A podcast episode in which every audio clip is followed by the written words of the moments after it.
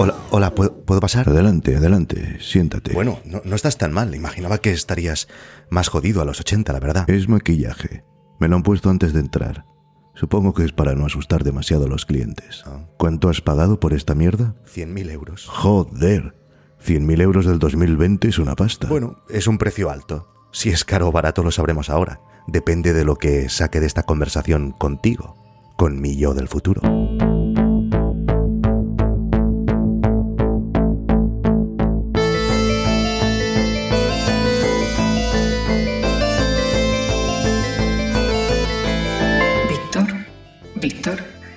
Bienvenidos al programa Meet You de Amazon.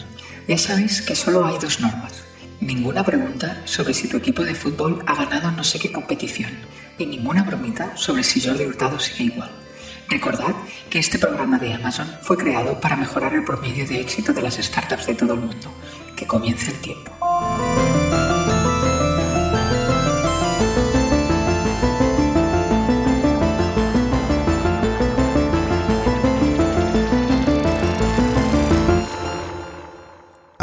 Trabajas? Claro, mucho. Ah, ¿y, y por qué lo, lo necesitas? Vivo en el 2060. Aquí ya nadie necesita nada. Pero si me preguntas por mi situación económica, puedes estar tranquilo. Tengo más dinero del que podrán gastar los hijos de mis nietos. Ent- Entonces, ¿por qué, por qué trabajas? Porque nos aburrimos de todo aquello que es constante. ¿Lo desarrollo? Sí, por favor. Es por una razón neurológica, que en realidad aplica a todos los animales con sistemas nerviosos, pero solo lo llevamos al extremo nosotros, los humanos, con el trabajo, del tipo que sea. Nuestro sistema nervioso y sensorial comprime los datos. Lo hacemos para ser más eficientes enérgicamente. Solo nos quedamos con los cambios o las diferencias que aparecen en nuestro entorno. Para poner un ejemplo de tu época, es como la comprensión en los archivos de las películas, que no guardan los frames repetidos. O sea que solo notamos o percibimos la diferencia o el cambio. Eso es vital para un entorno cambiante en la naturaleza donde las amenazas aparecen al azar y hay muchos peligros. Si nuestros sistemas le diesen la misma importancia a todo lo que nunca cambia en nuestro entorno, no tendríamos la capacidad de percatarnos de lo que es diferente. Por eso los sistemas nerviosos biológicos desarrollan esta característica, manejo de riesgos versus manejo de energía. Pero eso significa que, si nada cambia, nuestro cerebro queda anulado. Así que constantemente trabajamos para mantenernos ocupados. Y hay mentes y mentes. Algunas pueden convivir mejor con la monotonía y otras, más hambrientas, buscan los cambios incesantemente. Yo necesito hacer cosas y muchos cambios. Si aún no estuviera trabajando, no hubiéramos podido vernos hoy porque estaría muerto.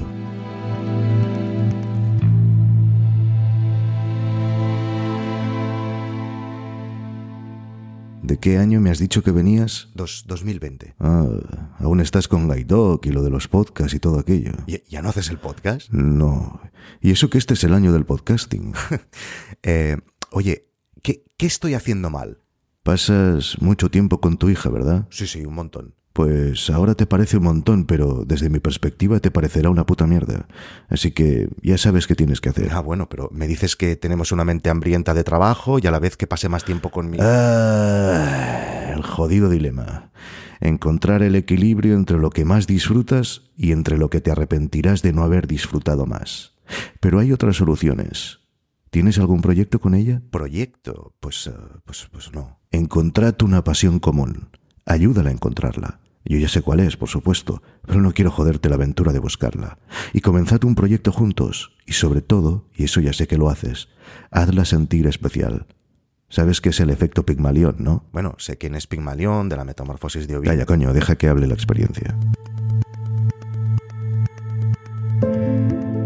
En 1968, los psicólogos... ¿Te has fijado que cada vez que empiezo una historieta estos de Amazon me ponen una musiquita? Sí, sí, me lo han cobrado, era un extra. Los psicólogos Rosenthal y Jacobson hicieron el siguiente experimento en una escuela de primaria de San Francisco. Les dijeron a los profesores que venían de Harvard y que les iban a hacer unas pruebas a los alumnos para medir su potencial. Al acabar, les dieron los resultados al profesorado y los nombres de los mejores alumnos. Habían hecho una selección del 20%, las mentes más brillantes de toda la escuela. Pero en realidad, las pruebas eran fake. ¿Sabes qué es fake, no? Os ha llegado ya la palabra fake. Sí, sí. Pues eran fake, y en realidad les habían dado nombres de alumnos aleatoriamente. Un año más tarde, los alumnos de la escuela fueron reexaminados ahora con unas pruebas de verdad, y esa primera lista de alumnos obtuvieron una puntuación mucho más alta que el resto. Se ve que los profesores centraron subliminalmente sus energías en los niños que les habían dicho que tenían un alto rendimiento. En la Metamorfosis de Ovidio se cuenta la historia del escultor Pigmalión, que se enamora de su propia estatua tallada. Parece que los profesores se sintieron cautivados por los alumnos académicamente superdotados que educaban, demostrando cómo la expectativa influye en el rendimiento. Todos podemos rendir al máximo de nuestro potencial si se nos dan los niveles adecuados de estímulo, apoyo y amor. Siguiente pregunta. Bueno, pregunta no, me gustaría que me dieras otro consejo. ¿Qué consejo le darías al Víctor de hace 10 años? ¿Al Víctor de 70 años? No, joder, tu Víctor de hace 10 años, al Víctor de los 30. Bueno, seguramente le diría que, que empiece antes Guidedoc, los podcasts, YouTube. Mal consejo. Comenzaste Guidedoc y los podcasts y YouTube en ese momento, porque todas tus anteriores experiencias te llevaron hasta ahí. Si no hubieras vivido y aprendido todo lo otro, no habrías podido hacer lo que ahora haces. La teoría de los puntos de Steve Jobs. Sí, sí, esa me la sé. No se pueden unir los distintos puntos mirando para adelante, se pueden unir únicamente mirando hacia atrás. Y, entonces el consejo... ¿Has comenzado ya con TikTok? No me jodas, hombre. Es broma, es broma. A ver, el consejo. Me has dicho que, que estás en el 2020, ¿no? Sí. Mira, en dos años va a venir una compañía y te ofrecerán dos millones de euros por Gaydog. Mm, se nos ha acabado el tiempo. Pero, ¿Pero qué hago?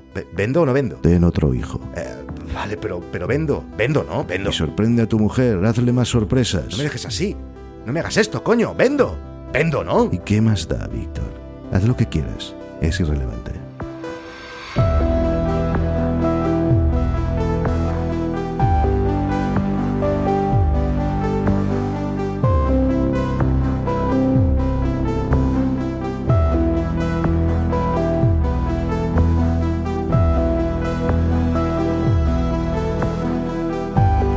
Asunto Vuestro es un podcast en abierto, pero con una parte premium que mola mogollón. Cada semana entrevisto a emprendedores que cobran 50 euros por venir y en cada entrevista sorteamos otros 50 euros en vales de Amazon entre la audiencia. Además, ahora también incluye cada semana un nuevo formato de podcast donde explico con más profundidad cómo hago las cosas, cómo me organizo, cómo utilizo herramientas concretas, cómo compagino mi vida familiar y mi emprendimiento, etc y también recibe cada martes a las 7 una newsletter con todo aquello que no me cabe en los podcasts y secretos sobre mi emprendimiento que solo puedo explicar en un email que llega directamente a tu bandeja de entrada. Únete a esta comunidad espectacular de emprendedores que no para de crecer y que comparten toda su sabiduría en un fantástico grupo de Slack. Suscríbete en noesasuntovuestro.com.